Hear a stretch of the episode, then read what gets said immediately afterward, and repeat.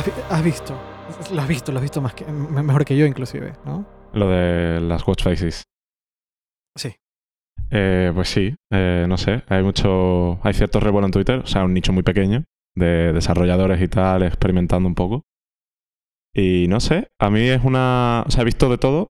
He visto watch faces que dices, joder, están muy chulas. También he visto el infierno ahí. He visto cosas terribles. Pero no sé, me parece curioso cuanto menos.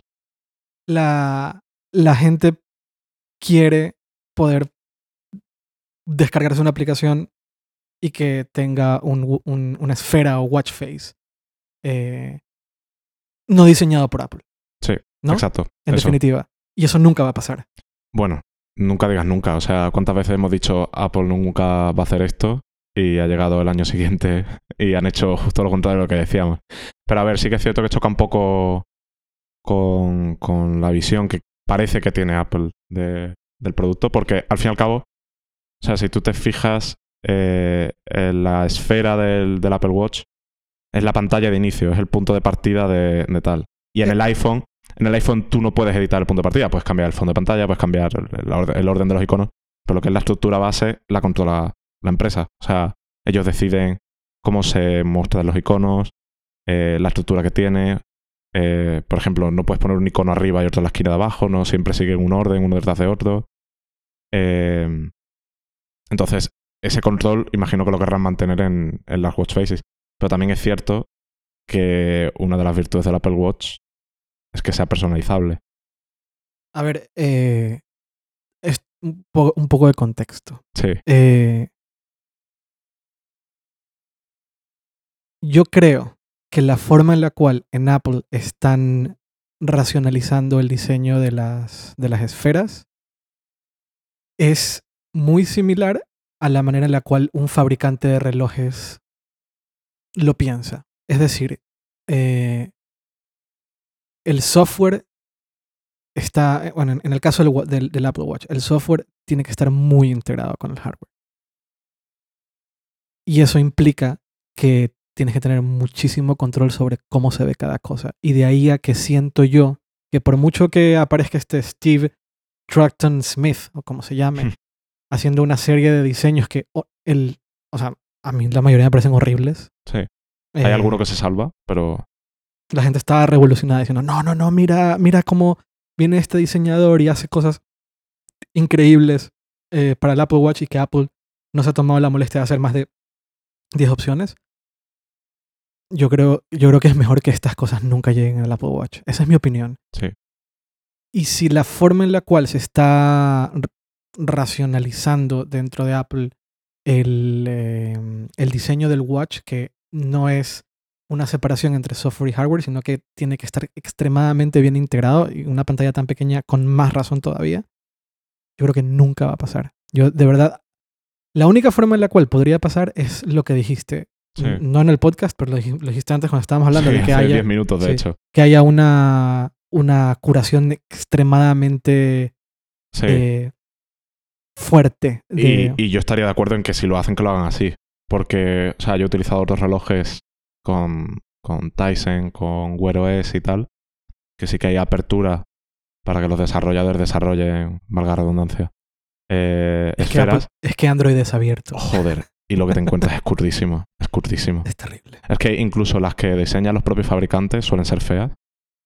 Eh, de hecho, tengo un reloj en la mesa que, bueno, no voy a mencionar, pero ¿Por qué no lo vas a mencionar? bueno, en Tú dilo. realidad, ¿qué más da? Es el Galaxy Watch y tiene esferas bastante feas. Hay alguna que se salva, pero hay algunas que son terribles. El Galaxy Watch es este que llegó el otro día que es como muy gordito, Sí, muy gruesito. sí. No el de ah, no el, el que era entero de acero, sino No. el otro. Ah, el otro no lo he visto entonces. Eh, ese no lo has visto, pero ¿Y el de acero de qué marca era? eh, de Emporio Armani.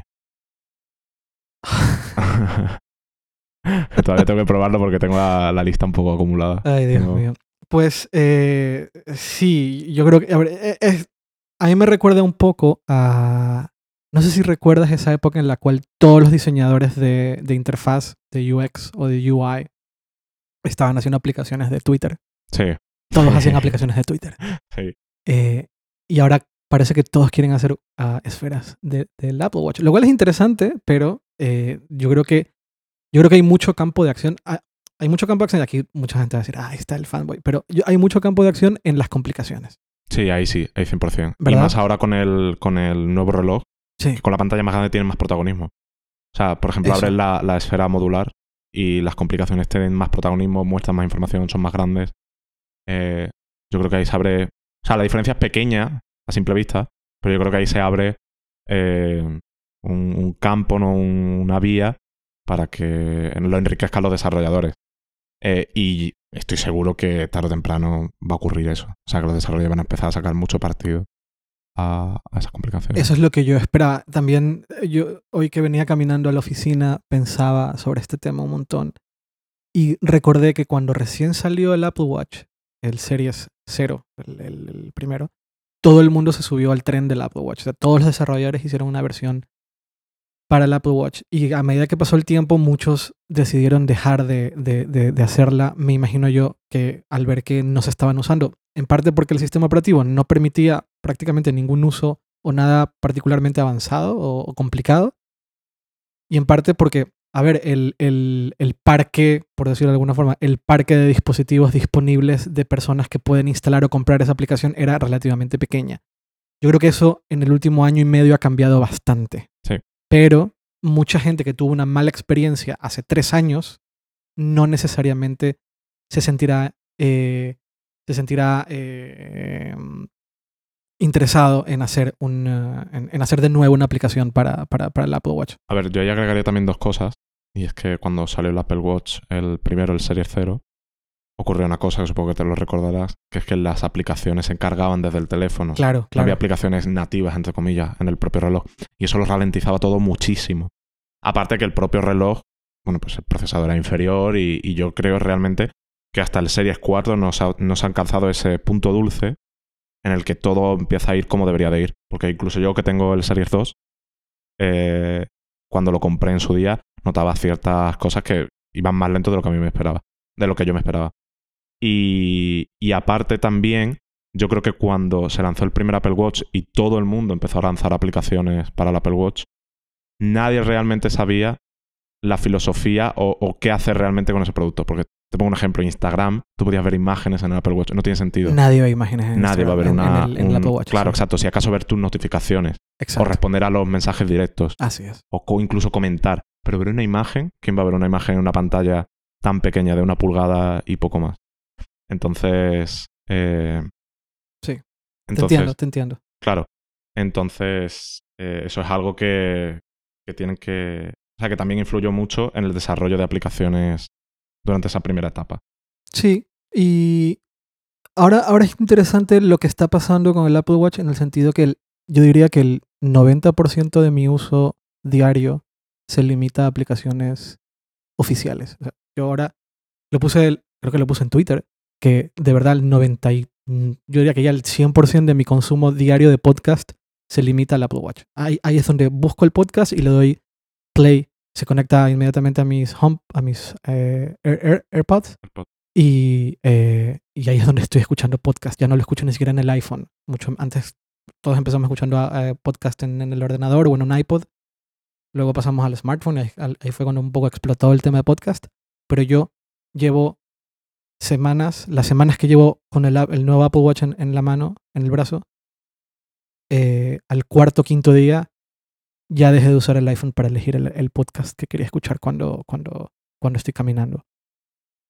Y, pero eso es una aplicación de Apple. Claro. Eh, el tema de ejercicios es una aplicación de Apple. Eh, el clima, eh, calendario, eh, Apple Pay, todo es de Apple. Todavía, o sea, no he vuelto a encontrar una aplicación de terceros que use diario en el Apple Watch todavía. Yo igual. O sea, yo, de hecho, hace un mes aproximadamente, lo que hice fue eh, desinstalé todas las aplicaciones de terceros del Apple Watch.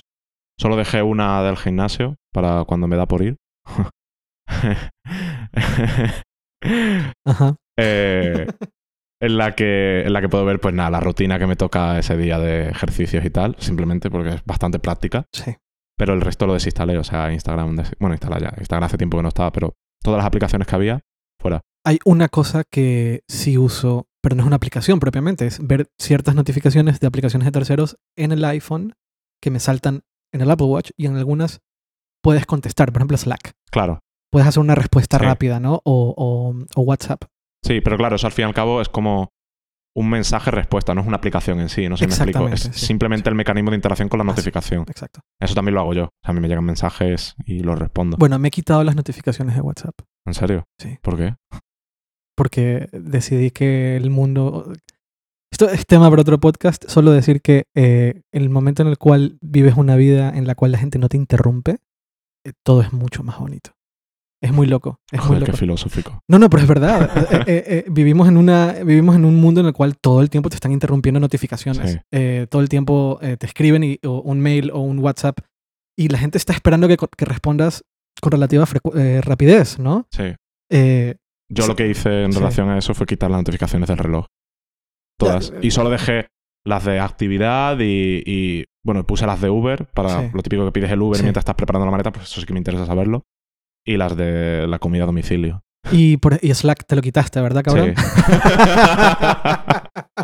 sí, también me la quité.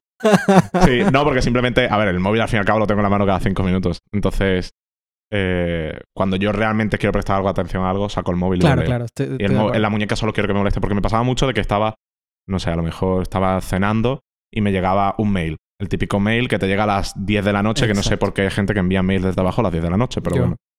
Sí, pero bueno, tú... Vale, yo no espero una respuesta, ojo, Claro, pero a veces estoy ahí y escribo un mail, ¿sabes? No, pero entiendo lo que dices. A mí también yo odio que me escriban en la noche. claro, claro. Y es como, no quiero que me moleste, o sea, estoy viendo una serie, no quiero que se encienda el, el reloj. En fin. Así que, Bueno, vamos a lo que vamos, a, Sí, lo, a vamos. lo que queríamos eh, enfocarnos hoy, que es el iPhone 10R. sí. Eh, llevamos ya uno que otro día con el iPhone 10R, aquí lo veo, ahí lo tienes tú. Sí. Eh, primeras impresiones. Lo que Eh, todo el mundo... pro- eh, Antes de empezar este podcast hice Sí. una cosa, eh, hice un poquito de trampa. Sí. En, en Instagram puse lo de las preguntas y, la, y puse, tengo un iPhone 10R, pregúntame, pregúntame cualquier cosa. Para ver qué tipo, qué tipo de dudas la gente tiene y poder contestarlas aquí.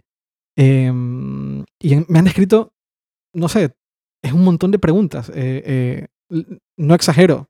Sí, O sea, sí. No exagero, no exagero con que... Sí, que hay muchas. O sea, no exagero, ¿vale? Yo pensaba que había 10 y No, veo no, ahí no. por lo menos casi 50. Sí, son un montón de preguntas. Hay mucha curiosidad sobre este teléfono. Sí, eh, mucho más que el iPhone 10S. de hecho. Por el, por el precio, De hecho, supongo. incluso a mí me producía más curiosidad. Sí, sí, a mí el también. 10R que el 10S.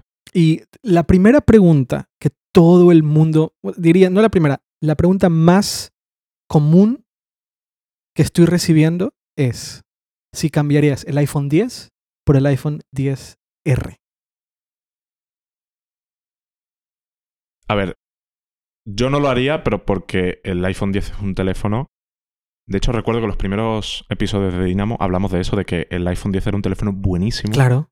Entonces yo no haría el cambio porque, no porque sea mejor o peor que el 10R, sino porque es que el iPhone 10 es un teléfono buenísimo. Es Exacto. que no veo necesidad para hacer el cambio. Yo tampoco. Si vinieras de un iPhone 6S, un 7, Sí. Incluso un 8 lo puedo entender, pero un iPhone 10, De un tienes? 8, si tú, si tú tienes un iPhone 8, ¿cambiarías al 10R? si es el 8 pequeño, seguro. ¿Sí? Si es el Plus, me lo planteo. ¿Por qué? Eso es interesante. Yo, yo he tenido una cruzada con el iPhone 8 pequeño. ¿Por qué? Bueno, no cruzada, pero es un producto que no le he acabado de ver el, el atractivo.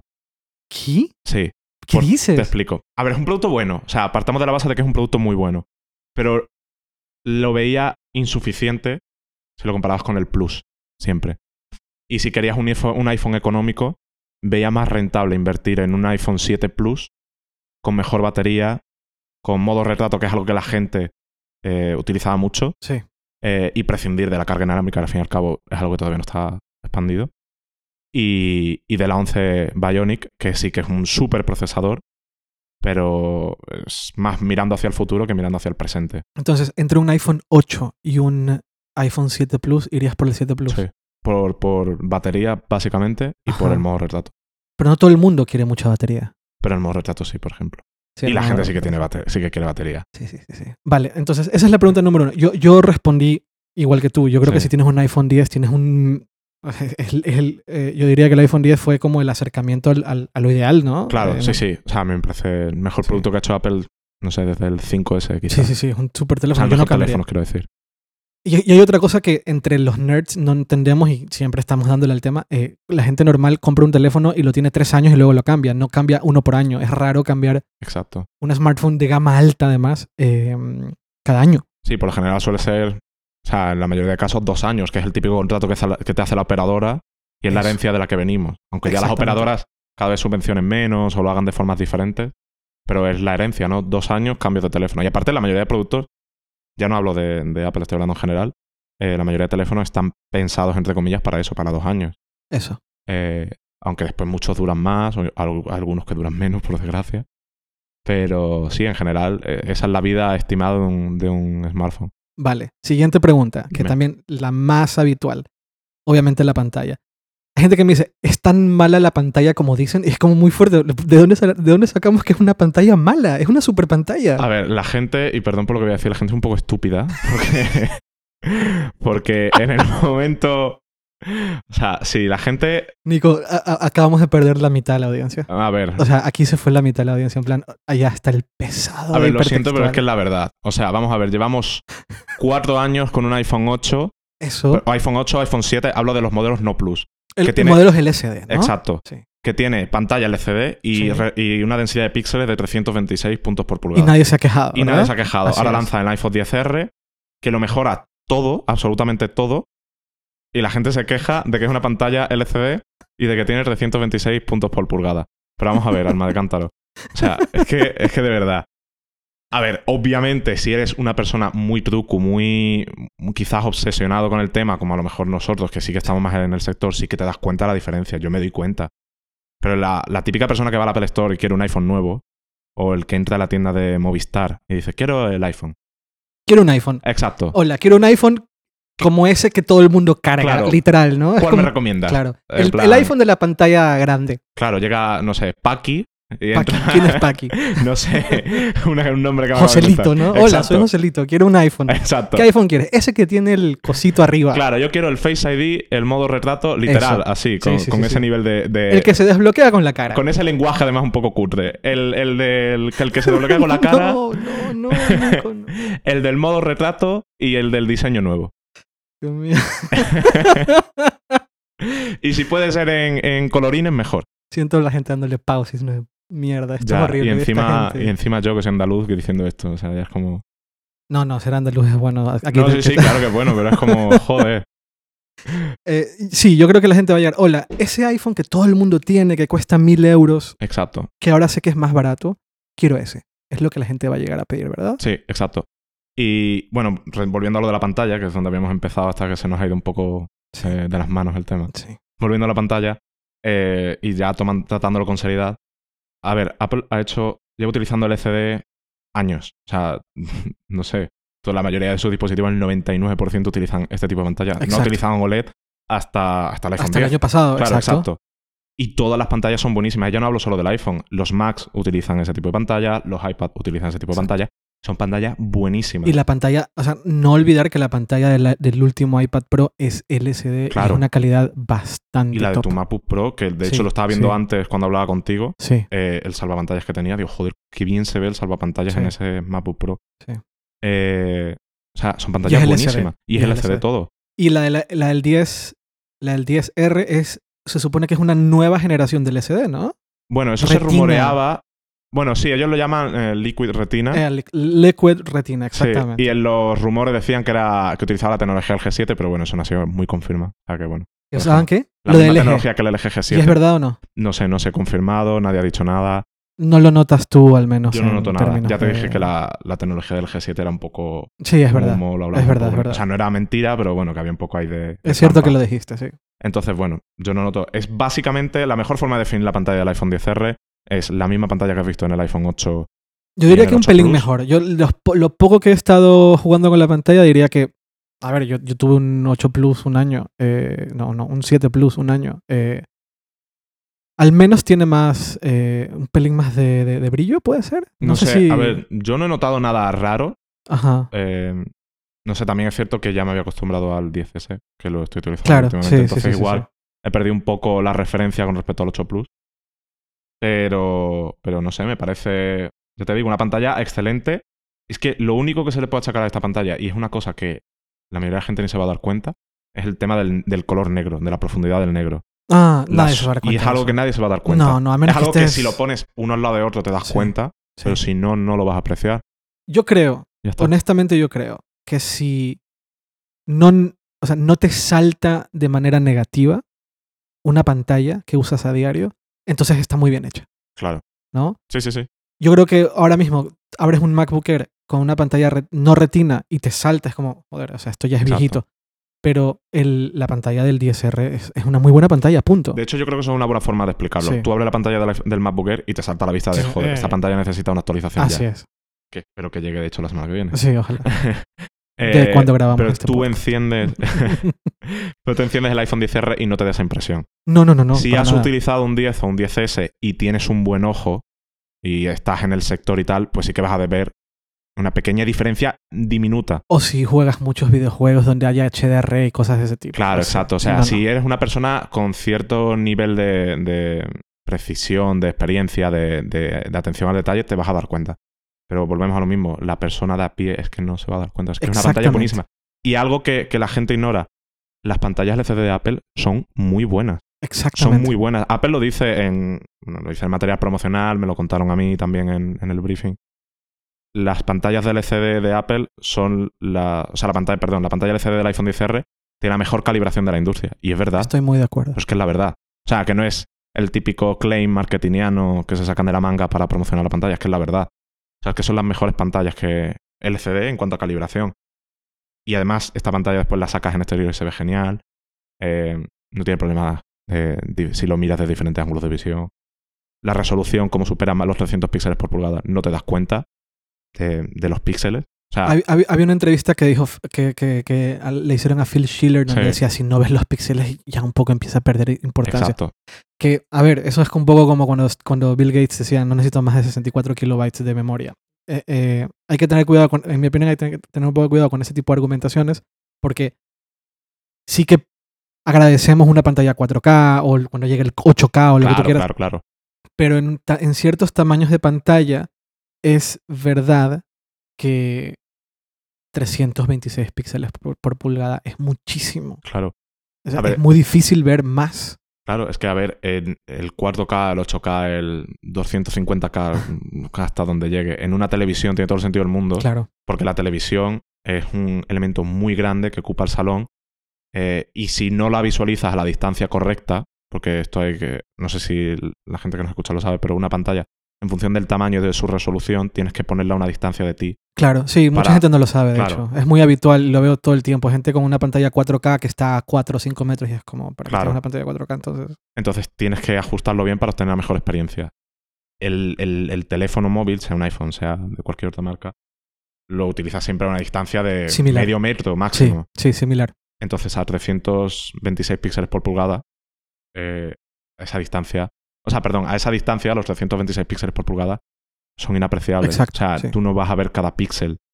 Eh, de hecho, yo antes del podcast estaba comparando pantalla con pantalla y me he tenido que acercar muchísimo para ver cómo en el 10S no veo el píxel y en el 10R sí. Y muchísimo te estoy hablando de ponerme el teléfono aquí. O sea, Sí. Eduardo me está viendo el- Sí, muy el- cerca, la literalmente tocándome la nariz casi. O sea, eh, es insignificante. O sea, a nivel de resolución eh, no hay duda. Eh, y a Mm, nivel de calidad, eh, o sea, es que, bueno, quiero tratar un tema. La gente cree que OLED es peor que LCD y OLED no es necesariamente peor que LCD. ¿Peor o mejor? O sea, lo he dicho al revés, mentira. Sí. LCD peor que OLED Y eso no es porque necesariamente hay una fiebre ahora de montar OLED en, las, en, Sí. la- en los teléfonos de gama Porque en teoría, por dos motivos. Porque en teoría gasta menos energía y porque Sí. los negros son más negros. Claro, y también, ahora que está la fiebre de, de Ah, reducir las marcos, formas, las formas, lo pueden moldear mejor. Eso, eso. las-. Los bordes redondeados, por ejemplo. Pero Sí. volvemos a lo que ya comentaba antes. Un LCD bueno, Bien calibrado. bien calibrado y con, con, bueno, con uno bueno- una buena fabricación, es igual de competente que un OLED. O sea, yo prefiero un LCD eh, bueno al OLED del Pixel 2 del año pasado, que Ya, era terrible. Exacto, terrible. O sea, sí. yo tenía el iPhone 8 Plus y prefería la pantalla del iPhone 8 Plus al Pixel 2. Sí. Por muy OLED que sea. Exacto. O sea, es que lo único lo que ganaba era el, volvemos a la profundidad del negro, porque, bueno, apaga el píxel Exacto. y el LCD mantiene el- la retroiluminación en todo momento de la Sí, pantalla. sí. Es la única diferencia. Sí. Y volvemos a lo mismo. Este iPhone no es el iPhone para el nerd techie que se fija en cada milímetro del producto. Este es el iPhone para las masas. Así es. Y las masas no se fijan. O sea, y las este masas se gastarán 849. Sí, sí, sí. Van a Movistar, lo financian con sus 24 meses o 36 meses y se lo llevan. Este es el iPhone que se comprarían, por ejemplo, mis amigos, Ya. Que sí, no son- sí, sí, sí. que no son del sector. Eh, es ese. Vale, tercera pregunta, también la tercera pregunta que es, ya me imagino que sabrás a cuál voy, es lo- los bordes. Sí. Eh, hubo todo un drama después de la presentación el 12 de septiembre de que los bordes del iPhone 10R eran mayores a los del iPhone 10S. Sí. Después de media hora de uso, ¿es algo que notas? No, no, no. no. O O sea, da igual, ¿no? La primera impresión, si vienes en mi caso, como yo venía del 10S, te das cuenta, obviamente. Porque La mayoría, el 99,9% de las personas no van a ir del iPhone 10S al iPhone 10R. A eso es a lo que voy. Sí. O sea, eso es un caso muy particular mío de tal. Pero la gente que se compra el 10R vendrá de un iPhone 8, de un iPhone 7, de un iPhone 6S. o de un Android. o de un Android o, o O de una un BlackBerry. Nokia 3310. lo que sea. Eh, y, y- y se- lo que se van a encontrar es una pantalla que ocupa mm, de esquina a esquina, Sí. salvo el notch de, que incluye el Face ID. eh, y la diferencia literalmente son 2 milímetros. O sea, no lo he medido eh, precisamente, pero joder, Es eh, mínima. es pones uno al lado del otro y es mínima, o sea, Es inapreciable. Es, es un poco como lo que dijiste hace un momento. Cuando pones el iPhone 10S junto al iPhone 10R, notas la diferencia. Claro. Pero en el uso del día a día, y No. si no, y si no existiese un iPhone 10S, nadie estaría hablando de O bordes. sea, yo dejo el 10S ahora mismo en el cajón, Sí, me llevo el 10R solo sí. y mañana vuelvo por la mañana y tan normal. O sea, ya es como. ¿Qué, qué pasa con los marcos? No, No- no encuentro no- diferencia. No es un problema. Ninguno, en absoluto.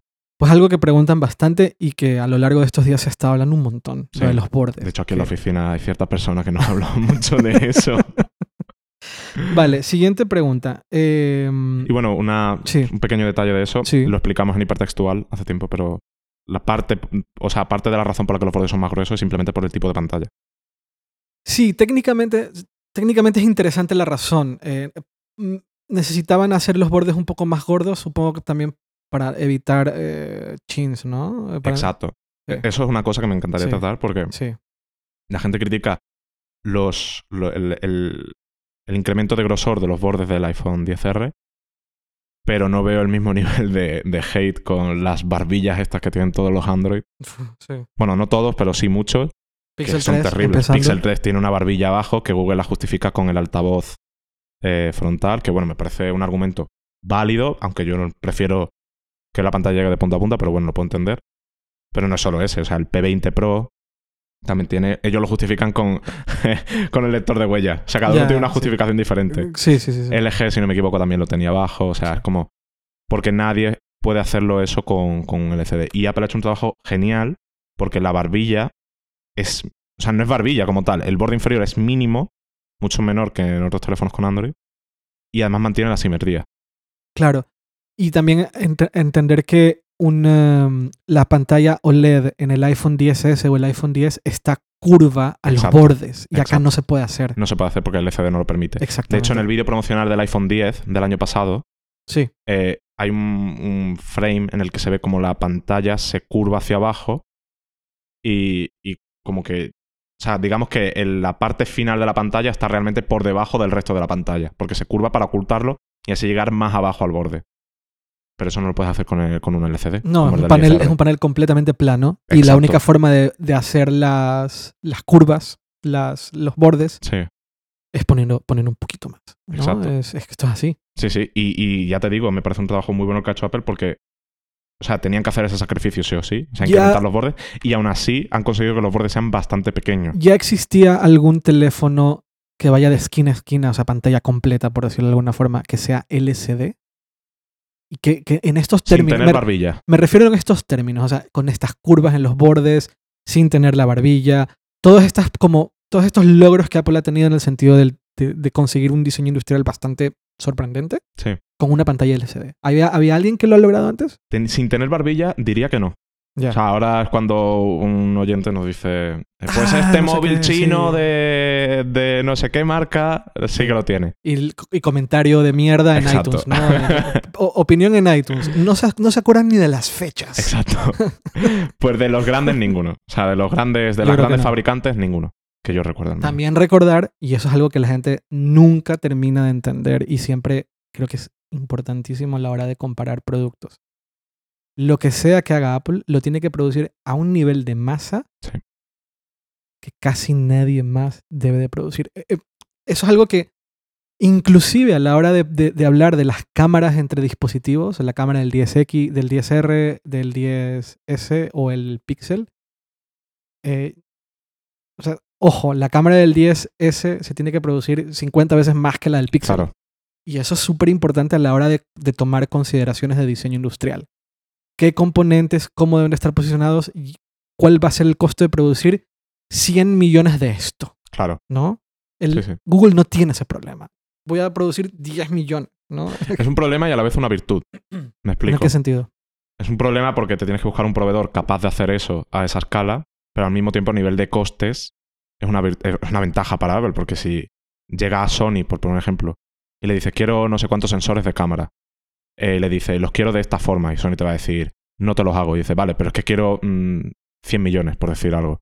Entonces te va a decir vale, entonces monto una planta y lo hago para ti. Exactamente. Entonces, eso. ventaja porque pueden hacer componentes como ellos quieren, porque todos los proveedores van a estar dispuestos a hacerlo. Y al mismo tiempo es desventaja porque tienen que encontrar un proveedor capaz de hacerlo. Exacto. Entonces tiene su pro y su contra. Eh, Entonces, en términos de número de fabricación, va a ser el teléfono que más se va a vender este- en, en este, en este, en este, no decir en este año, sino en esta en este generación, ciclo, este sí. ciclo, sí. Va a ser el teléfono que más se va a vender, ¿estás de acuerdo? Sí, de, de gama alta, al Ah, menos. No voy a poner la mano en el fuego porque después la gente sorprende, pero yo apostaría. que sí. Lamentablemente Apple no saca números de cif- cifras de ventas Claro. por dispositivo, lamentablemente sería increíble, pero me queda claro que este teléfono se va a vender más que ningún otro. Va a vender mucho. Em, ningún teléfono a este nivel de escala, a este precio, con estas prestaciones. eh, ojo, eh, yo no sé si, o sea, el otro día en, el- en la comunidad que montamos de, de, de, de- de Dynamo, alguien preguntaba, pero ¿por qué entonces el Pixel no tiene esto, no tiene esto y no tiene esto, pero aún así cuesta 900 euros Sí. o 900 dólares? Porque tienes que hacer compromisos para bajar Exacto. el precio, porque a esa escala, pues no te da para otra. Claro, Y Apple sí tiene esa, esa capacidad. O sea, le puede meter más componentes de mayor calidad y mantienes un nivel de precio que, joder, no está mal. no, no, ¿no? no está nada mal. O sea, Ninguno, ninguno es capaz de hacer esto ahora mismo, al menos. O sea, porque, porque Samsung siempre ha, optado por, por, por- OLED, que tiene la gran ventaja de ellos fabricar sus propias claro, exacto. Es que ¿no? Samsung lo tiene en su propia casa, la fabricación de exacto. LED. Entonces, claro que van a apostar por el OLED porque para Claro. sus teléfonos insignia es lo que quieren. Es lo que O sea, el teléfono de Samsung no es solo un teléfono del que quieren vender mucho, es también una demostración de lo que Samsung Electronics, que es la parte, y Samsung Display, pueden hacer. Por Claro. eso el, el- el S9 y el Note 9 tienen la mejor memoria de Samsung, el mejor chip de Samsung, eh, la mejor pantalla La posible mejor de pantalla, Samsung. Porque la es también cámara. un ejercicio. ¿La cámara no la hacen ellos o sí? Sí, sí se la hacen. También hacen sensores de. De hecho, hay un rumor, no sé si es cierto, de que la cámara del 10S, eh, el sensor Es lo verdad. fabrica Samsung. Sí, lo, lo he escuchado, sí. Que Pero por, no sé el, si es cierto. por el tipo de componente y el tamaño, Sony no tiene ni- nada, nada Sí. similar, entonces que han tenido con de hecho, el Samsung. tamaño del sensor y, y la, of- o sea, las prestaciones del sensor coinciden con las del S9. Entonces, Pero es un rumor. Es o sea, un rumor. podría ser, podría no ser. Vale, eh, siguiente gran, gran, gran pregunta es la de la cámara. Sí. Todo el mundo está preguntando por la cámara, si es mejor, que es peor, lo de aquello de que el modo retrato funciona mejor o peor. Pues ¿Qué a ver, la cámara básicamente en fotografía normal es exactamente la misma que el 10S, es una cámara buenísima. O sea, las fotos que hemos visto con el modo eh, gran angular del, del, de la 10S es exactamente la misma Es exa- mismo sensor, mismo procesado, mismo objetivo, todo Porque exactamente igual. también No cambian nada. También entender que el iPhone 10R, aún costando 800 o 700 dólares, 800 euros o 700 dólares, tiene un A12 Bionic, que es, el, que es una salvajada. que es sobre el que se articula el Smart HDR, que Exactamente. es la clave de la fotografía de esta nueva generación. Ex- y que lo tiene el 10R, ¿verdad? que también lo tiene el 10R, Vale. lo tiene 10R y 10S. Vale. Entonces, en fotografía normal, ¿no? Paisaje, fotografía nocturna, es exactamente la misma cámara. Lo único que se pierde es el, el, tele- el teleobjetivo, Sí. que, bueno, pues, habrá gente que lo utiliza, habrá gente que no. Y después, eh, para suplir, o sea, para poder incorporar el modo retrato, Apple ha desarrollado algoritmos que lo hacen por inteligencia artificial, con, con, con una sola lente. Como el Pixel. Exacto, como el Pixel. Con lo bueno y malo que eso implica. Exacto. Aquí la gente me comenta, ¿el modo retrato funciona bien, funciona mal? funciona bien. O sea, funciona sorprendentemente bien para hacerlo con una única lente. De hecho, yo todavía no he hecho ninguna foto en la que diga, joder, el 10S aquí lo hace bastante peor que el 10R. O sea, no he hecho ninguna foto en la que diga, eh, perdón, lo he dicho mal. No, no- exacto. Eh, no, he, no he hecho ningún modo retrato aún en el que diga el 10R lo hace peor que el 10S. O mucho peor al menos. O mucho peor al menos. Había una comparativa de las que publicamos eh, hace un par de días, que en una foto sí que se notaba un poco mejor Sí, el 10S que el 10R, pero tampoco era, nuevamente, para una persona que toma fotos en el día a día y necesita un smartphone para tomar buenas fotos, tal vez sea más que suficiente. sí, sí, sí, sí. Lo único que tiene, eso sí, que solo funciona con personas. Eso, es, eso es muy importante el- e- explicarlo, ¿verdad? Exacto, funciona solo con personas. De hecho, hay una foto en nuestra comparativa que sale en Ara y Pixie, Sí, y a Pixie hay algunas zonas que la desenfoca. Porque no detecta que es una Porque es un cara o... animal. claro. Exactamente. No es un... Bueno, tú también eres un animal. ¿verdad? Oye, gracias, ¿eh? bueno, todos lo somos, ¿eh? Somos hecho, animales. Solo que Pixie es un ya, perrito. ahora, ahora recula. Madre mía. Hasta no- Pero, pero es la verdad, todos tú y yo sí, somos sí. un animalitos. Sí, sí. Eh, Pixie es un perrito nada más, solo hacer esa aclaración. Será cabrón. Eh, sí, y, y, eh, es importante aclarar que el 10R necesita detectar una cara. Sí, si no, no funciona. El 10S no necesariamente. Ojo, no tiene que ser un, un rostro de frente. ¿No? No, porque yo, por ejemplo, hoy a Santi le he hecho una foto un poco desde el lateral y lo ha detectado. Y la detecta. Y lo ha hecho bien. Ok. Eh, o sea, no tiene, tiene que detectar a una persona. Yo creo que el algoritmo es lo suficientemente inteligente como para identificar personas desde diferentes perspectivas. Y en ese sentido, el Pixel se comporta igual o sí que tiene más. eh, El Pixel lo detecta cualquier cosa, Eso es interesante. Eso es interesante. pero lo hace de aquella manera. ¿Qué, qué significa eso? Pues que el Pixel tiene un problema, y lo, lo hereda también del Pixel 2, y es que hay veces que no mide bien una escena, y entonces desenfocar es que no debería desenfocar. Y no estoy hablando de pequeños detalles de este pelo lo ha desenfocado o este dedo lo ha desenfocado. Estoy hablando de que a lo mejor la mitad derecha de la escena se la deja enfocada, Sí. cuando debería desenfocarla. Sí, sí, sí. Y es un sí. problema que en las primeras reviews, bueno, de hecho la nuestra con el Pixel 2 ya lo detectamos, y con el Pixel 3 se repite. Menos, pero se repite.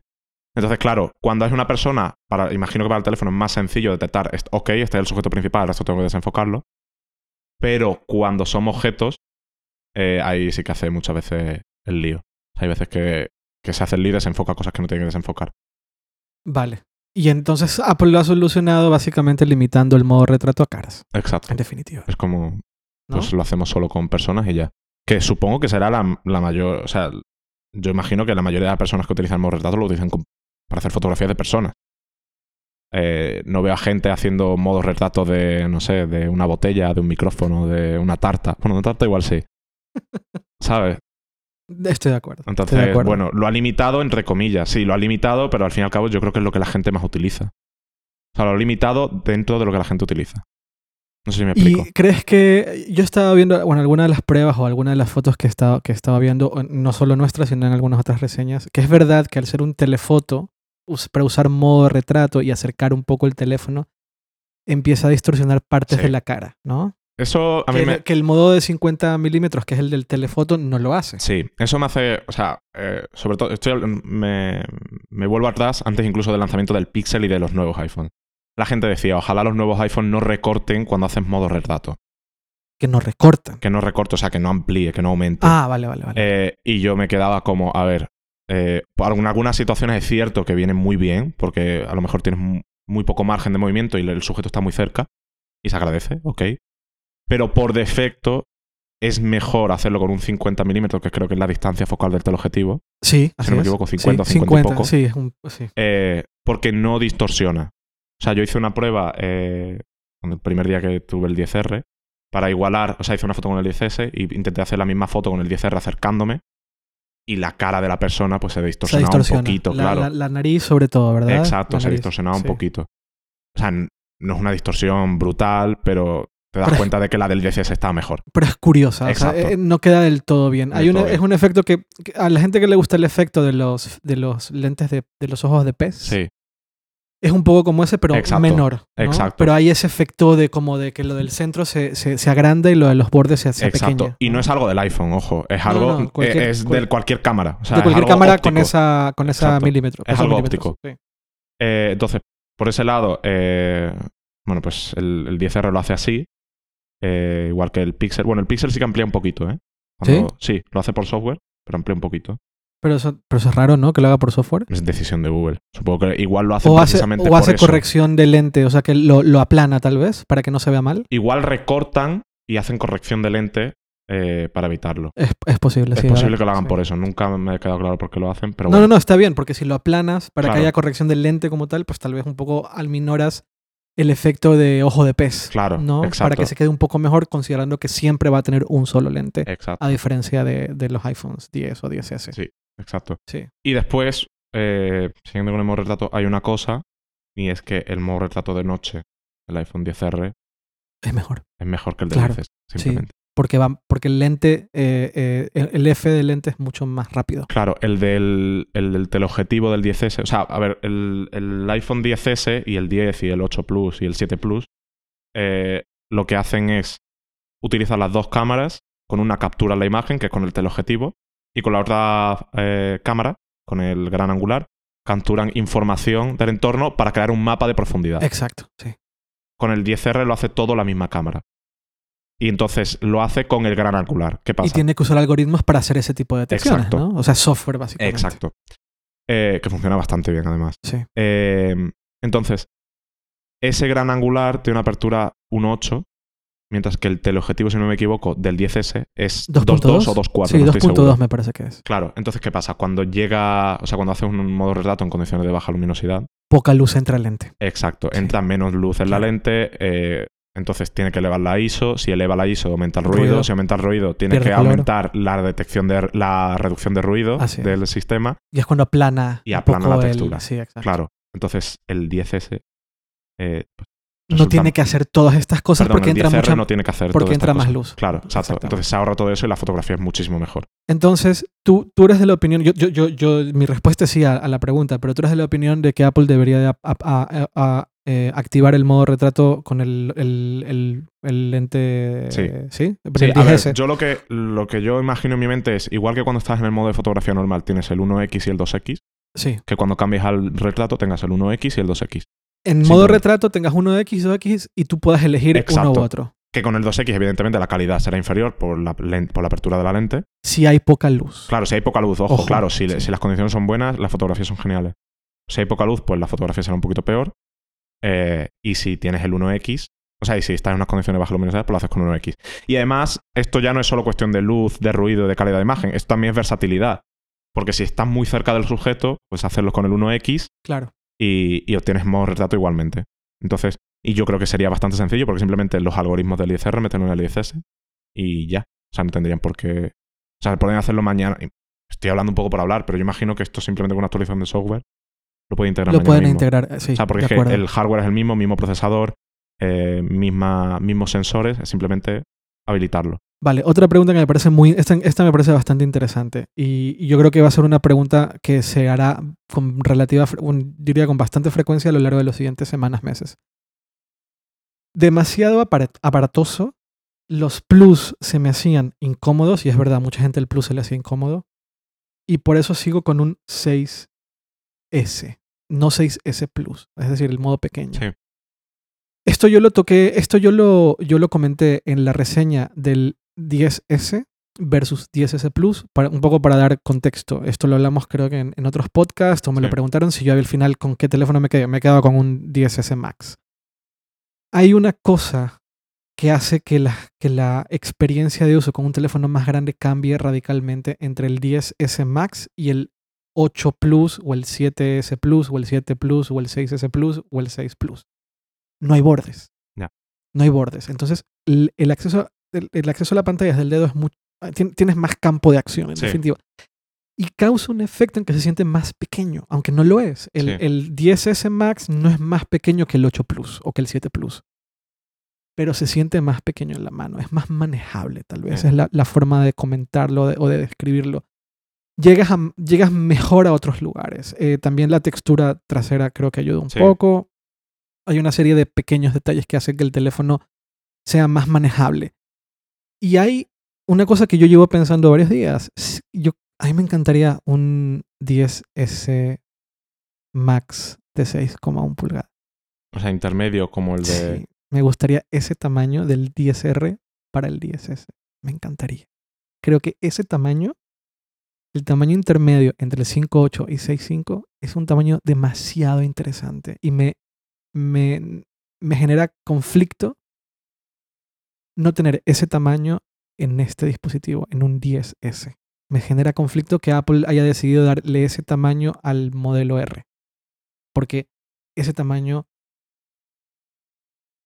A ver, yo siempre dije que el 5.8 es como, ok, aquí me quedo. Pero desde que estoy usando el, el, el, 6.5 dije, vale, no, está, está, bueno. Pero ese tamaño es como el, o sea, el tamaño perfecto.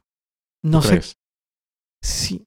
A ver, Sí, es muy interesante ese tamaño. eh, eh, eh, y, y parte de la razón por la cual sé que es muy interesante ese tamaño es porque lo han elegido para el, que el tel- para el teléfono que más van a vender. eso sí es cierto. Pensemos que Apple tiene estudios y estudios y estudios y estudios de mercado, uno tras otro, y un montón de inteligencia de ventas que nosotros no tenemos, Sí. que nadie tiene, solo tienen ellos y de ahí nunca va a salir. Y ese tamaño a él no, no es casualidad de ningún tipo que el tamaño de 6,1 pulgadas haya sido elegido para, la, para el teléfono eh, de masas, como dices tú. Sí. El iPhone de las masas. El Yo iPhone creo que la mejor forma de definirlo, de hecho. De hecho, ese podría ser un posible bueno, título de yo la sigo- review. Yo sigo creyendo que el iPhone de las masas es el 7. Pero bueno. O sea, me refiero a esta Por generación. precio, por precio, sí, Sí. por precio. Si hablamos de masas, creo que la gente irá a 500. Sí. Pero em, ese tamaño es increíble. O sea, maneja, desde un punto de vista de, de de operatividad, o como lo que, no sé qué palabra usar, eh, de, de- no estamos llegando a los 6,5, no nos vamos tan pequeño como 5,8, pero tamaño sumado con la batería Sí. es muy interesante lo del 10R. Es muy interesante. De hecho, eso podemos tratarlo ahora después, lo de la sí, sí, batería. sí. Y mm, es verdad que... ahora, ahora explicarás por qué la batería es tan interesante, pero la combinación tamaño-batería, yo creo que tiene mucha más importancia de la, que, de la, de la evidente. Eh, y esto casa con la estrategia de Life. De, fíjate que no tiene nada que ver una cosa con otra, pero va- vas a entender a lo que me refiero. Yo creo que esto casa con la estrategia de iOS 12. Ojo. ¿Cuál es la estrategia de iOS 12 de, de Apple? Vamos a buscar una forma en que la, en que la gente. No, vamos a buscar una forma en que iOS 12, al ser más rápido que iOS 11 y ser más rápido que el sistema operativo que tenías instalado antes, el hecho de que actualices tu sistema operativo y todo vaya más rápido, que tu, que tu teléfono de hace, de hace cuatro años vaya más rápido, el poder de recomendación que eso tiene frente a la competencia, sobre todo, que es Android, que nunca se actualiza, que una persona que no es técnicamente, eh, que no es experta desde un punto de vista técnico, dice, oye, he instalado, una actualización que me llegó ayer y de repente mi teléfono va mucho más rápido y entonces puedo tener un año más de este teléfono, es muy poderoso. Ahora, misma estrategia con un teléfono que es más barato porque tiene una batería de puta madre. El poder de recomendación de, oye, necesito un teléfono, vale, no me quiero gastar 200 euros, pero tampoco me quiero gastar 1200, pero necesito que tenga mucha batería, cómprate este. O sea, ahí hay mucho poder de, de, de, recomendación del propio consumidor en masa. Así como iOS 12 lo ha logrado, porque lo he logrado y lo he escuchado todo el tiempo. Me va más rápido el teléfono. Es muy sorprendente cómo de verdad el teléfono funciona mejor ahora. Y eso implica sí o sí recomendación. ¿Tu teléfono los ha podido actualizar? No. ¿Y cómo te va? Me va súper mal. Mira, yo este teléfono que lo compré, el 5S que lo compré, ¿de qué año es el 5S? 2013. Este teléfono, 2013 o 2013. 2014. Sí, 2013. 2014 fue el del 6. Eso. Este iPhone del 2013 ahora me va más rápido. No me jodas. Ya. ¿Qué onda con esto? loco que eh, un teléfono de hace Es 5 muy años fuerte. siga muy recibiendo fuerte. actualizaciones de software Exacto. y que vaya más rápido. Y va más rápido. O sea, de hecho, re- recuerdo la conversación que tuvimos el otro día de que una amiga de, de Antía, creo, se había comprado un 5S, creo que dijo. un 5C. Ah, bueno, vale. Ok, pero bueno, sigue funcionando igual. Pero que le va bien, que le parecía sí. más que suficiente. Y, pero bueno, igualmente, eh, volviendo al caso del 5S, Sí. es un teléfono de hace 5 años. Exacto. Que ahora lo encuentras baratísimo Exacto. y que sigue siendo válido. Y que sigue siendo válido y tiene la última versión del sistema operativo de Apple. Es compatible con todo, es seguro porque tiene la última versión del sistema operativo. eh, o sea, es sorprendente. O sea, es que nadie hace esto, ¿eh? Nadie le Y después los haters vienen diciendo que Apple y la obsolescencia programada cuando lo de las baterías. O sea, yo ahí me reía mucho. No, como, claro, claro. Y entonces, pensemos en el número de personas, que será un número de personas bastante grande. Sí. At- Nuevamente, estamos hablando en, en- en términos de millones y millones. Que dirán, oye, tengo un iPhone 6, no necesito actualizarlo este año. Tengo un iPhone 6S, no necesito actualizarlo este año. ¿Por qué? Pues porque me va más rápido ahora. Te compras un 10R, la mejor batería de, de todos los iPhones. eh, va rapidísimo. Y es más barato. Es muy poderosa esa combinación de tres cosas. Y esa estrategia, cuando, cuando fui al Developers Conference y se centraron únicamente en software y hablaban de cómo iOS 12, iOS 12, iOS 12, e insistían en lo de las actualizaciones, insistían en lo de la velocidad, insistían en lo de la optimización, claramente era una estrategia que no solamente se tendría que limitar al software. No me refiero a la estrategia de la velocidad, me refiero a la la de la estrategia de, longevidad, ¿no? Exactamente. A la- para, para un usuario, la, mm, el valor que le estás dando a que un producto de repente vaya más rápido, aun cuando tenga años eh, que ya no se vende, es muy, muy grande. Sí. El valor que le das a una persona en que le estás vendiendo un teléfono, yo para, para mí el 10R es gama alta, punto. Yo creo Sí. que esto es gama alta. Un teléfono de gama alta, pero que está ahí como en el límite, ¿no? Eh, que tiene la mejor batería, tiene una super batería, que tiene una super cámara, que tiene un super procesador, que tiene una muy buena pantalla. Joder, o sea, poder de recomendación detrás de, de- de- de eso es muy grande. Hay, también Apple muchas veces lo menciona, no, perdemos de vista lo de satisfacción del consumidor, que siempre lo mencionan. ¿Cuál es la satisfacción del consumidor con eh, los AirPods? ¿O cuál es la satisfacción eh, de- del consumidor con el, el Apple Watch? Que siempre hablan de 88, 90, 95%. Sí. El poder de recomendación detrás de una satisfacción de consumidor muy alta es muy, muy, muy, muy, muy grande Sí. es muy grande. Eso la gente, y yo creo que la industria en general lo pierde, porque siempre va al cortoplacismo, ¿no? Vamos a vender muchos teléfonos que sean muy baratos, pero la satisfacción del consumidor siempre va a ser baja. Claro. Alta satisfacción de consumidor implica jugar, jugar a largo plazo, pero un poder de recomendación mucho más alto.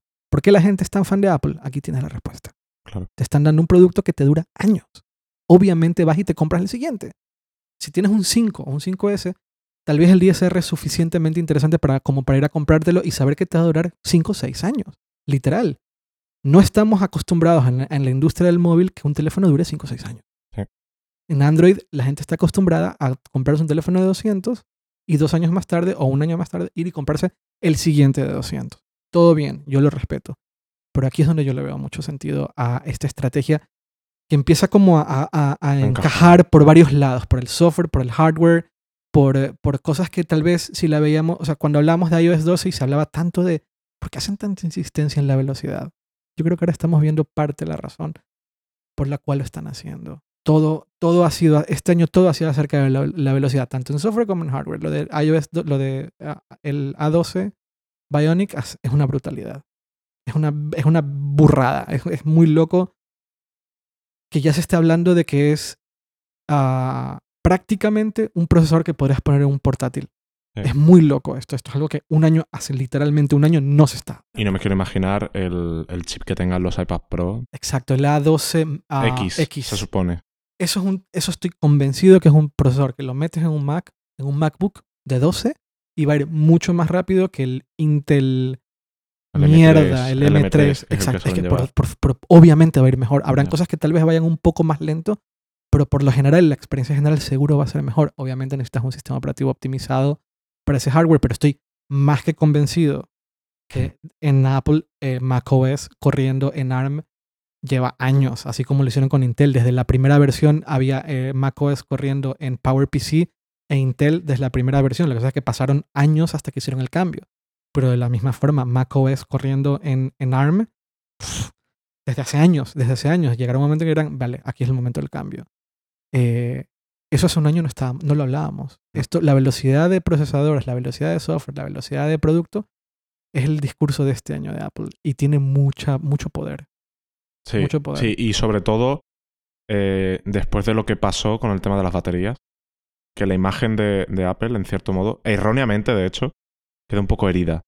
¿En qué sentido? No Pues entiendo. porque la gente empezó a hablar de Apple, mm, lo escuchábamos aquí incluso en la oficina, cierta gente que no está tan metida como tú y como yo, que decía, eh, Apple eh, metió esta actualización de software eh, con la excusa de las baterías para ralentizarme el móvil y que yo me comprara un móvil nuevo. Ya, ya te O entiendo. sea, sí, esa sí, sí, imagen errónea, porque volvemos a lo, a lo que ya expliqué yo en un artículo, que es que, o sea, lo que hizo Apple, es cierto que igual deberían de haberlo contado mejor, pero yo creo que era la política correcta, era como o hacer que tu móvil se te apague cada cinco minutos, o hacer que el móvil vaya un poco más lento, pero sea estable. Pero dure más tiempo. Exacto, la- yo prefiero la, lo la segundo. Claro, sí, es yo cierto que dímelo de otra forma. Sí, que sí, yo tal sea no consciente de lo que está ocurriendo. De, de, hecho, lo cambiaron y ahora el sistema te, te advierte cuando hay un problema con la batería. Sí, sí, sí. sí. Eh, Batería yo del creo- 10R. ¿Qué? Batería del 10R. Sí, entonces yo creo que todo esto del 10R y, de, y lo que tú comentas de iOS 12, en cierto modo es una respuesta a eso, eh, a, a- o sea, esa longevidad que aporta el 10R, que aportan los 10S, los chips nuevos,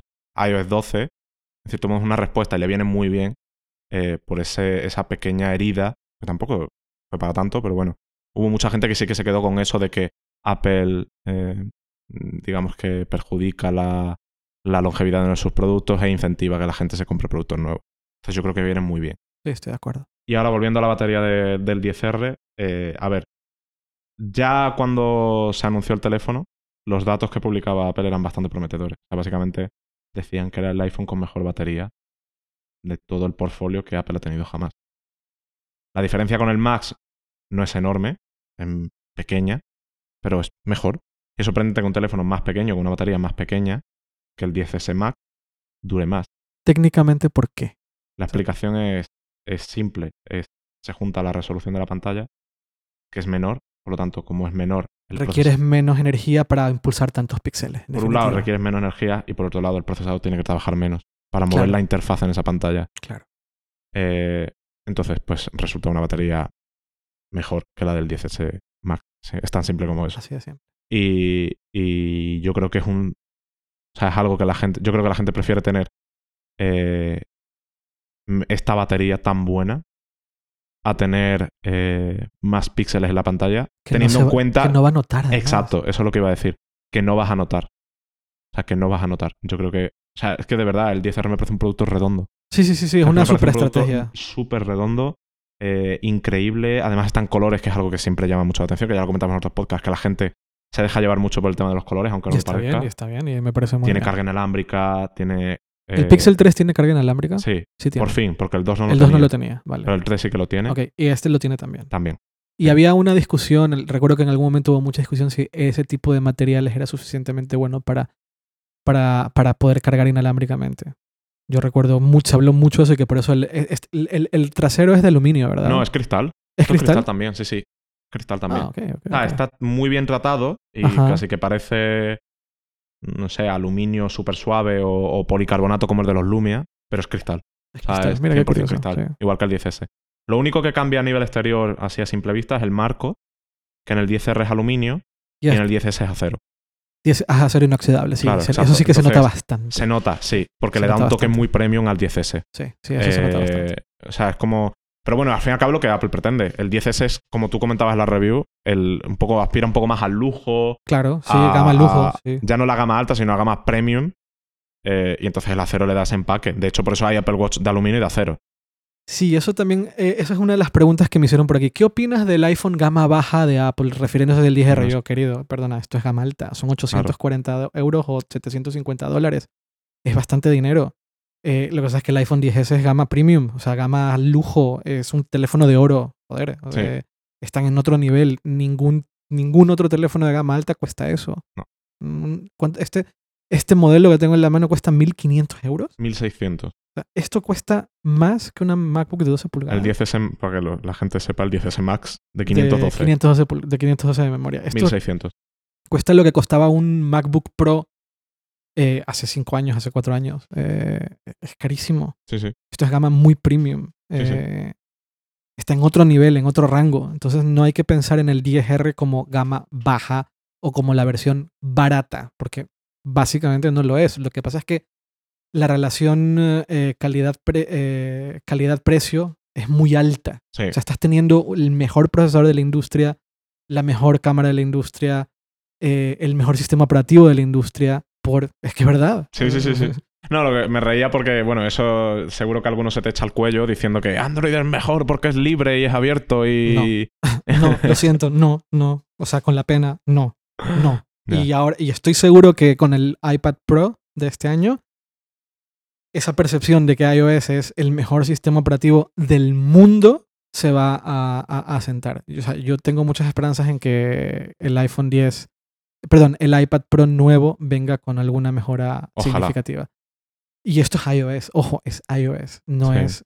eh, eh, Android en tablets es nulo, es cero. Ojalá. Tan, tan nulo que han tenido que, que sacar un Chrome, ¿cómo se llama? El Slate. Sí, el Slate. Con web, Pixel Slate. con Pixel Chrome, Slate. con Chrome OS. Con Sí. Chrome OS, ni siquiera es Android. Y han rediseñado la interfaz, ha- han hecho muchos cambios porque, bueno, Las cosas como son, queridos. O sea, aquí iOS está en un nivel mucho, o sea, está en otra galaxia, sí, en otra galaxia. Y hay- eso es importante entenderlo. eh, y, y todo eso lo puedes tener por un teléfono por 840 euros con, ya con impuestos o 750 dólares antes del IVA o lo que sea, donde sea que lo compres. Y eso es eso es súper importante entenderlo. sí. Y bueno, hablando de iPad Pros, un- alguna que otra. eh, a ver, yo, yo intento que los podcasts sean un poco atemporales. O sea, que si una Sí. persona escucha este podcast después del evento del 30 de octubre, eh, no pierda sentido. Pero venga, vamos a hacer una que otra predicción o de lo que pa- pasará el 30 de octubre. Pues, a ver, se supone, se supone porque todo esto es siempre especular, eh, que habrá los nuevos iPad Pro en dos tamaños de nuevo, 10 y 12. Pero no es seguro, ¿no? Por ahí hablan de 11 pulgadas y de 13 pulgadas, como los bordes. Bueno, a ver, claro, claro, como ahora reducen marcos, igual el tamaño Eso. de la pantalla incrementa. Lo que quiero decir que habrá Eso, dos eso. formatos con un tamaño similar a, a los que tenemos ahora, de 10,5 y, de Y 12,9. rangos de precios similares, ¿no? Sí, similares. O sea, 20 euros arriba, 20 euros abajo, que suelen variar, pero en principio sí.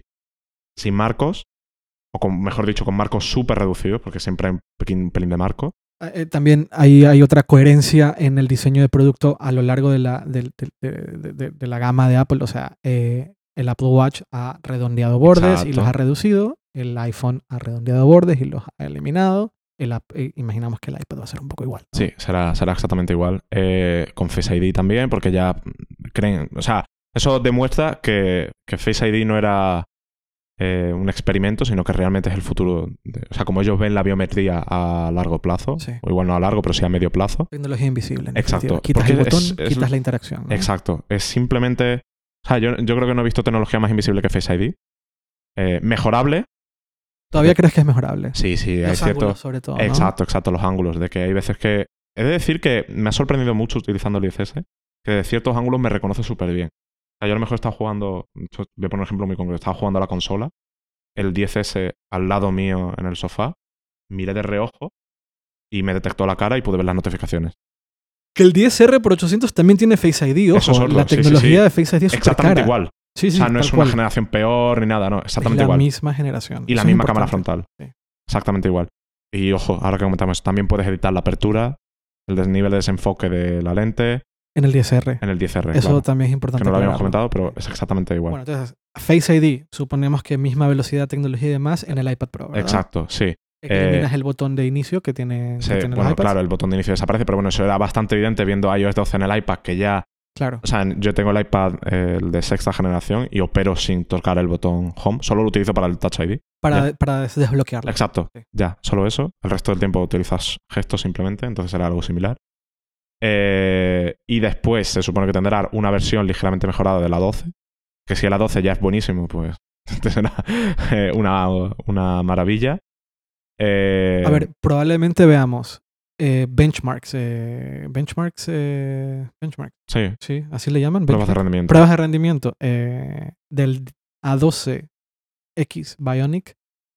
En plan, es más rápido que el MacBook Pro del año pasado. Sí, O sea, una literal. cosa muy loca. Seguro que vemos algo. ¿no? Eh, es más rápido que cualquier PC portátil. Sí. Cosas de ese tipo de, wow, ¿qué está pasando aquí? ¿no? Sí. Veremos cosas así seguro. Seguro que vemos algo. Eso es importante entenderlo porque, eh, nuevamente, yo sigo creyendo que por ahí tenemos un problema de Apple, no como, como de... O sea, yo siento que Apple tiene este, esta, esta cosa súper im- impresionante, pero como que no le quita el freno Sí. iOS, no le quita el freno. Y, tal vez ya es el momento de hacerlo. También no es solo cuestión de quitar el freno, es hacerlo de la forma correcta. Porque quitarle el freno eh, así sin más puede cargarte la plataforma. Tienes que hacerlo de la forma correcta, eh, porque no estamos hablando solo de hacer que los desarrolladores hagan más. Estamos hablando de que esto puede que sea el futuro. Bueno, puede que sea, no, seguramente sea el futuro de la computación y de los ordenadores. O sea, que el día de mañana nadie tendrá un portátil, solo a lo mejor los pros de verdad. Quiero decir, programadores, gente de ese estilo. Ojo, El día de mañana estoy hablando dentro de tres años. Ya, no estoy ya. hablando dentro de diez. Dentro Vale. de diez, igual con el iPad sí que vale para todo. recordemos que están que anunciaron el Photoshop completo Claro, claro, para claro, pero-.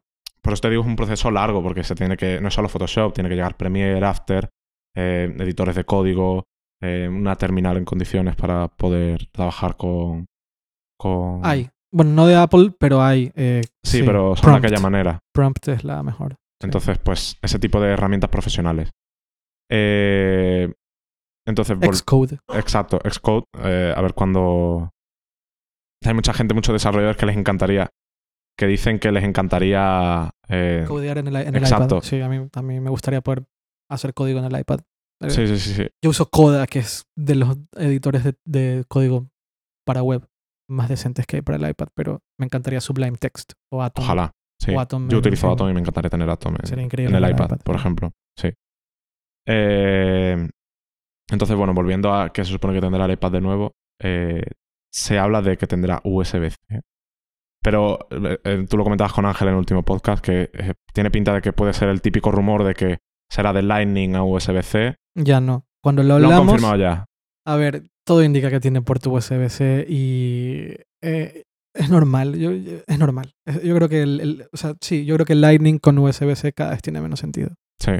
Y además, no solo, no solo, o sea, aquí es una combinación de varias cosas. Eh, el, eh, el Apple Pencil de, el nuevo Apple Pencil funcionará como los AirPods Sí, sí. o como el HomePod. Lo acercas un poco y se configura solo. Sí, Y eso, eso es interesante. claro. Y si hacen eso en parte igual es porque desaparece el puerto Lightning, al Claro. que se supone que se conecta. Lo tienes no, que supone, no, al que se conecta ahora el Apple Pencil. Exacto, tienes que conectarlo para que haga la Exacto. primera, la primera emparejamiento, ¿no? Exacto. Ahora nada más acercarás el Apple Pencil al dispositivo y, Y vinculará. y vinculará, sí. Quiero ver exactamente cómo lo hacen, porque entonces cojo cualquier Apple Pencil de mi entorno, lo, lo acerco ya vincularía. Entonces quiero ver un poco cómo es el proceso. Bueno, como con los AirPods. No, pero sí, pero con los AirPods tienes que presionar un botón físico para vincular. Imagino que tendrá algo tendrá también parecido botón, al Apple tendrá un Pencil. botón, sí. Para asegurarte de que el pencil que se está vinculando es el que tú estás utilizando de verdad. Exactamente. Eh, ¿Qué pasa? Que el- al, al abrir, al usar USB-C, estás abriendo el ecosistema muchísimo. O sea, Sí. ya ahí puedes conectarle casi cualquier cosa. y al ser un estándar, mm, puedes Por conectar eso. cualquier cargador, eh, puedes conectar. El cargador Eh, del Mac lo puedes usar en el exacto. iPad. El carga- en las pantallas. eh, Exacto, puedes conectar, eh, qué sé yo, eh, pantallas externas, pendrives. eh, si es que alguien utiliza todavía pendrives, que bueno, mucha gente imagina no, que sí. pero para conectar, para poder bajar, descargar fotos del- de, las- De las de la memoria de la cámara. Pues Claro. un poco por ahí. Eh, bueno, se supone que eso. y- Micrófonos, exacto. Y, auriculares, eh, o sea, un montón de cosas. Y se supone que también tendrá el iPad eh, soporte para pantallas externas. Eso es clave. Eso, eso es clave porque eso puede dar pie a ciertas, a ciertas cosas. Que a ti te encantaría que ocurrieran. Joder, que. Sí, o sea, que te convierte, que puedes usarlo como una, como una, o sea, como ahora mismo un, un- un portátil. Te, tú llegas a la Sí. oficina, lo conectas a un monitor externo con un teclado y un ratón externo y es tu workstation, es tu estación de trabajo. ¿no? Sí, como, como Dex de Samsung, No, por favor, que no pero sea así. bien hecho. Eso es a lo que me refiero. No, no, está No bien me ha usado. dejado decir el matiz del final, pero bien hecho. No quiero que funcione una- un sistema de ventanas. Vale, yo puedo entender que Apple está buscando un, un sistema de interfaz gráfica general distinto que ya no se, no se, no se base en ventanas que pueden ser desordenadas una encima de la otra. Y yo puedo entender que Apple esté buscando una mejor forma de, de, de encontrar un sistema de productividad, de, una interfaz gráfica que sea realmente pro- productiva y demás. Yo, yo, yo eso lo puedo entender, pero me queda, o sea, siento que, siento que, siento que hay tanto más que se puede hacer en un iPad con tanto poder de procesamiento que se está desperdiciando. Eh, y si puedes conectarlo a una, a una ventana externa, pues ¿qué significa? Que finalmente vas a poder usar un teclado y un trackpad externo o un ratón externo para interactuar. Y, y, ojo, que con yo tener abierto IA Writer, ¿no? que es la, la aplicación que yo uso para escribir, y tú también creo que es la Sí. que usas, y poder editar el texto con un puntero, que es, que es básico, o sea, editar un texto con pantalla táctil es terriblemente incómodo. Y si utilizas el teclado virtual, el- el digital que sale a la pantalla, si lo utilizas todavía te puedes apañar porque tienes el gesto este de dos Sí, dedos que te es, sirve como cursor. Que se funciona como un trackpad en Exacto, definitiva. Pero si utilizas un teclado físico, Pues no, te lo como el Smart Keyboard o alguno de Logitech, Te no puedes, no No puedes. Tienes que hacerlo con el dedo. De hecho, es una de las cosas que yo trabajo, yo cuando tiene eventos y tal, trabajo con un iPad. Sí. Y eso es una de las cosas que más me molesta cada vez que tengo que seleccionar texto, copiar, pegar, lo que sea. Es Es insoportable. insoportable tener que hacerlo con el dedo. No porque no sea preciso, sino porque es más lento, es más tedioso Claro. y, está, y con el ratón es muchísimo más preciso y más rápido. El ratón es preciso, punto. Y, y- y la gente decía, no, pero es que el ratón o el trackpad es antiguo. Vale, sí, pero eh, la realidad es que hay un montón de actividades, eh, y no solo edición de texto, eh, un- una, una hoja de cálculos. Ya sé que esto es súper aburrido y la gente... Pero honestamente hay un montón de actividades en que un puntero es clave. Tan importante que Apple le metió un modo trackpad al, al, al iPad para editar, editar texto cuando estás escribiendo en el teclado virtual. Pero si estás escribiendo un teclado físico que si lo conectas a un teclado externo vas a usar sí o sí. Claro. Yo necesito, necesito un puntero, querido. O sea, es que lo siento, pero necesito un puntero. Necesito un puntero. Entonces, de repente el iPad se convierte en un dispositivo extremadamente interesante. O sea, es como, ah, mira tú. qué Y más que un puntero, ¿no ves tú mejor un trackpad? Sí, sí, sí, pero Te sí, vale. A ver, un trackpad. Pero si le puedo conectar a un trackpad, pues probablemente le puedo conectar un ratón. O sea, es que esto es Sí, así. es Bluetooth, es Bluetooth. Y, eh, o un o puerto USB, USB-C, pues ahí le conecto un ratón también. De repente aparece. A ver, que en el, en el Slate, de, en el Chrome. ¿Cómo se llama? Chrome- no, el Pixel Slate. Pixel Slate. eh, así funciona. Sí. Eh, tocas el trackpad y aparece el puntero. Desconectas el teclado inteligente y desaparece el puntero. Y todo bien. A ver, Sí. evidentemente puede ser un parche o puede ser algo muy bien diseñado. Y quién mejor que Apple para diseñar o sea, un sistema muy bien hecho de, de- de cambio de modo sin tener que pensar en términos de ventanas. Sí. No quiero una ventana. Yo lo que quiero es poder editar texto con un puntero. Punto. Sí, a mí sobre ese tema, yo antes, un año atrás quizá, tenía la duda de, de cómo iba a funcionar eh, la combinación de eh, puntero y aplicaciones. O sea, la interfaz que se utiliza en iOS. Pero después de ver lo que han hecho con Mojave, con Marzipan Claro. y las aplicaciones, por ejemplo, Bolsa, eh, Home, si no me equivoco, sí, son todas sí. eh, de ese estilo. Funciona bien. Punto. Funciona Sí. bien. Hay cosas que pulir, pero es fácil de pulir. Sí. O sea, son pequeños detalles. Eh, Probablemente no voy a editar una foto con el puntero, que pereza. Es mucho mejor editar una foto con, un, con, un- con, un, con el dedo o con, un, o con el pencil. Sí. Pero, a ver, hay un montón de actividades del día a día. Escribir mails, responder mails, hacer documentos, hacer hojas de cálculo, hacer presentaciones. sí.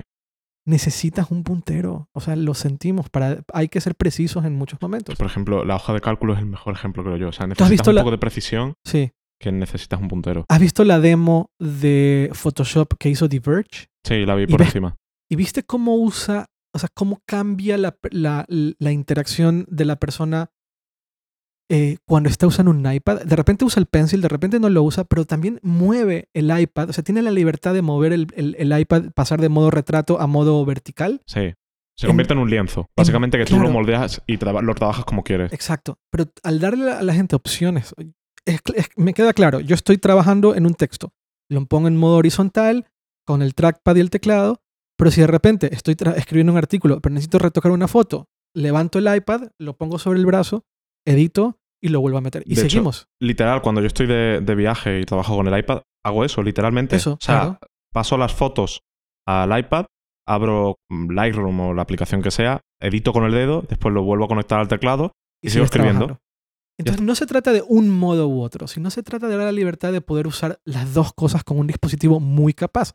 Y si le vas a meter una 12X a un iPad Pro con ese tamaño de pantalla, o sea, las capacidades, posibilidades son tan grandes Sí. que de verdad me llevaría una decepción muy grande si en la presentación no tenemos, eh, no tenemos noticias en este sentido, ¿sabes? Sí. Por ahí leí que probablemente se presente el nuevo hardware, pero el software no termine de ser eh, lo que esperamos, sino que se lanzará en el Developers Conference del próximo año. Esa es una de las, de las rumores que he estado leyendo mucho en Twitter que se habla de vamos a tener nuevo hardware, pero las verdaderas eh, avances va a ser en iOS 13. Sí. No sé. No ver, sé. Yo tampoco lo sé, pero eh, sí que, a ver, se supone que, dijo Bloomberg en su día, que aunque Bloomberg no pasa su mejor momento de fiabilidad, no, quizá. No, no, se le han hay, quitado. hay bastantes dudas respecto a... A ver, le han quitado a, a, a- a- a- a- a Mark Gurman, le han quitado el que le filtraba. Eso es claro, ahora queda clarísimo. Sí, O porque sea, ahora hay menos filtración. cuando sacaron el comunicado de Apple diciendo que habían encontrado una persona que creo que estaba en la cárcel, yo creo que era un mensaje para, para, para, para Gurman, así de ya sabemos quién estaba filtrándote, de verdad lo pienso. Pues bueno, Porque, y se ha notado en el tiempo, ¿eh? No se ha filtrado nada de hardware de una Mac. De hecho, desde Nada, mayo, más o menos. Nada, cero. Se ha filtrado que va a salir un nuevo, un nuevo a- a Mac Mini o que se va, va a salir. Pero el rumor del Mac Pro, del MacBook Pro lleva, del MacBook de 13, el reemplazo del Sí. MacBook Air lleva un año. Sí. De este año no se ha filtrado cero. De la línea de producción se ha filtrado mucho de los iPad Pros, se ha filtrado un montón, Y últimamente poco. eh, menos, O sea, que menos, antes, quiero decir. pero es verdad que se ha filtrado mucho menos. Sí, porque las típicas piezas que se filtraban de repente Eso, no aparecen últimamente. Cero. No, No no, aparecían. no. De hecho, tú y yo llegamos a dudar incluso de si iba a haber evento en octubre, porque Exacto. por las pocas filtraciones que estábamos viendo comparado con otros años. Exactamente. Y mm, el único que está filtrando informes, pero no demasiado técnicos o demasiado específicos, es Ming Chi Kuo, Sí. eh, que tiene, claramente tiene contactos tremendos en, yo creo que tiene contactos con directivos de líneas de producción que les están dando así el, el big picture, ¿no? Sí. Mira, va a pasar esto en los próximos años, que tiene ese- tienen ese tipo de, de, de inteligencia, que es la que se la pasan a este señor. Pero ya de fotos de la línea de producción, literal, porque eran fotos mal tomadas de la línea de producción, Sí, ya hay cero, cero. mínimo. Sí, sí, sí, sí. Bueno, ¿qué ibas a decir de Bloomberg? Que, bueno, que Bloomberg decía, eh, bueno, dijo y parece que se confirmó que iOS 12 iba a ser, bueno, se centrado en estabilidad, en velocidad y menos en características nuevas.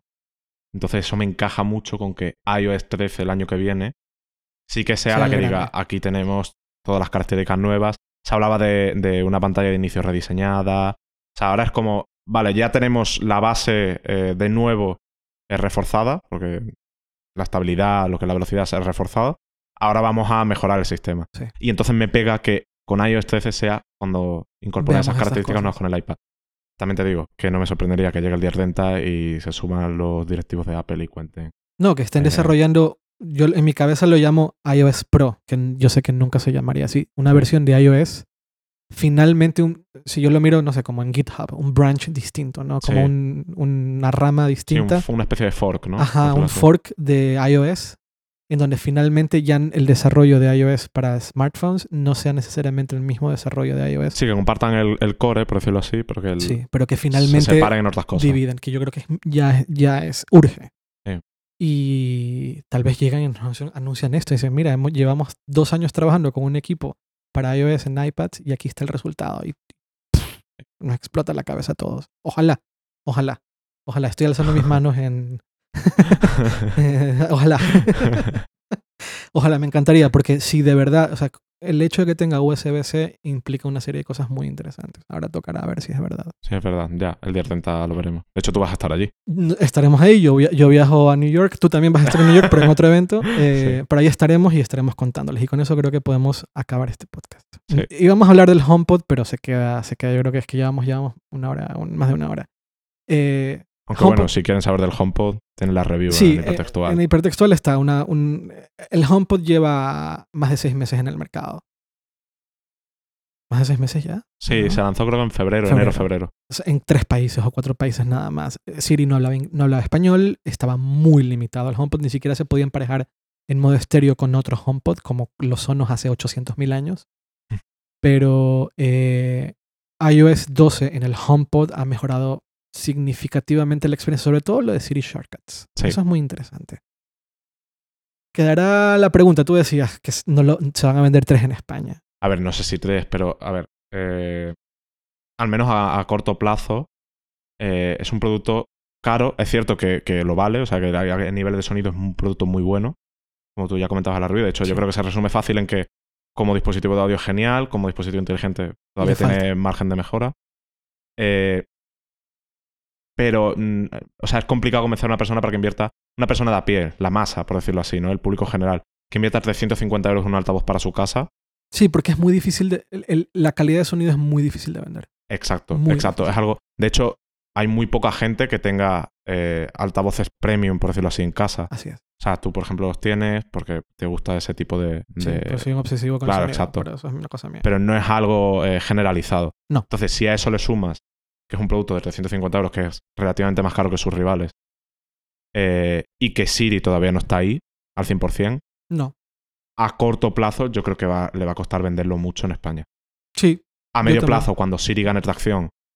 eh, O un y HomePod mini. Exacto, exacto. De hecho, había rumores de eso, de que Sí. con la marca Beats podían sacar un HomePod, No parecido, lo cual me parece un, un rumor. Sí, sí, yo digo lo que se rumoreaba. Sí. Eh, a mí también me parecía un poco extraño que utilizar la marca Beats para eso, pero bueno. Eh, Entonces, mm, no sé, yo creo que, que lo van a tener un poco complicado. Pese a que es un buen producto. Es muy un producto. Pues te digo. Eh, Lo te van a tener un poco complicado. Siri está, insisto, Siri está limitado todavía. Hay cosas que frustrantes con Siri. Pero no es, eh, no solo es en el HomePod. Siri y la frustración de Siri la tenemos cualquier persona que usa Sí. un, un iPhone o un iPad o, bueno, yo nunca uso Siri en el Mac, jamás. No, yo tampoco. Yo Mm. utilicé cuando, cuando lo, lo- lo incorporaron para ver qué tal. Y ya, sí, pero y ya no nunca, nunca se me ha ocurrido hablarle a Siri en el, en el Mac. Le hablo a Siri mucho en el, app- en el iPad, en el Apple TV. En español no hay. ¿No, No hay. funciona Siri en Apple TV? En en español, español? no, no existe. Ah, yo creo que sí. Ahora, yo creo que ahora con, um, con lo, de la, lo del HomePod mm, probablemente llegue pronto. Sí. Pero no, yo, lo tengo, yo, yo el Apple TV lo tengo en inglés, configurado como si estuviese en Estados Unidos para poder tener Siri y para poder pedirle cosas, que me busque series y, y películas. Pero si no, poco... sí, es muy loco. Eh, pero bueno, insisto, eh, Siri, la limitación de Siri está a lo largo de, toda la, de todos los productos de Apple, no solamente en los HomePod.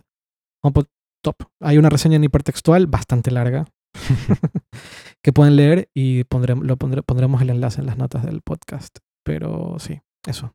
Se resumen eso todo. Muy bien. Muchas gracias, Nico. Nada, a ti. A Nico siempre. lo pueden, insisto, ya el Nico es tercera vez que está en, en Dynamo. Sí. A Nico lo pueden encontrar en Nico Rivera 9 en Twitter, Sí, en Instagram, Nico Rivera 9 también. y en hipertextual. Exacto. No, ahí estoy todo el día el prácticamente. O sea que, Muchas gracias. a ti. Nos vemos pronto. Venga. Chao.